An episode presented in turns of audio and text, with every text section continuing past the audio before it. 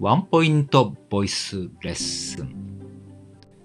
このコーナーでは音声配信を始めたばかりの方、仕事で声を使うあなたに役立つボイスレッスン、そしてちょっとしたお役立ち情報をお伝えしてまいります。今日はですね、難しい言葉とか、かしこまった言葉をやめる。なぜかというとですね、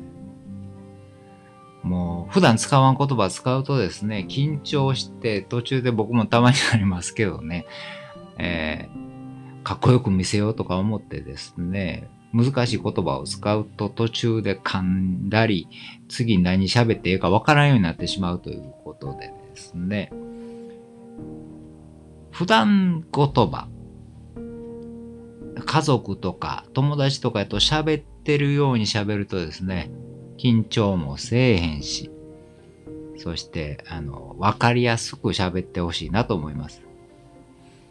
えー池上彰さんはですね、非常にわかりやすいですね、あの人の解説とかね。ま NHK で子供向けの番組されてましたから、子供が聞いてもわかるように説明をされるからですね。これも大人が聞いてもわかりやすい。でもついつい僕もそうですけど、大人になってくると、やっぱりちょっと、えー、ええとこ見せたいなとかね。え好印象を与えて、ちょっと知的に見せたいなとかまで、難しい言葉を使いがちになるんですけども、これが余計聞いてる人としては分かりにくい。分からんように。大人やから言うてね、別に難しく言わなくても、みんなが分かるように、えー、優しい言葉でシンプルに伝えるのが一番やということです。そうですよね。僕もだからあの、音大の先生とかからですね、習った時とかでもですね、専門用語、これが次から次へと出てくると、もうだんだんわからないようになってくるんですよね。で、それを、そういう経験があるんで、自分の教える時は、絶対もう誰でもわかるように、シンプルに、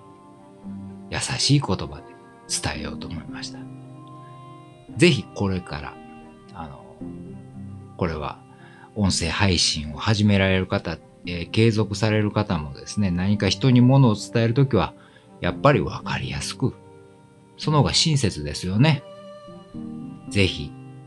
これ、あの、サービス業の方とか、お客さんに対してもそうですよね。優しい、わかりやすいことで、言葉でお伝えください。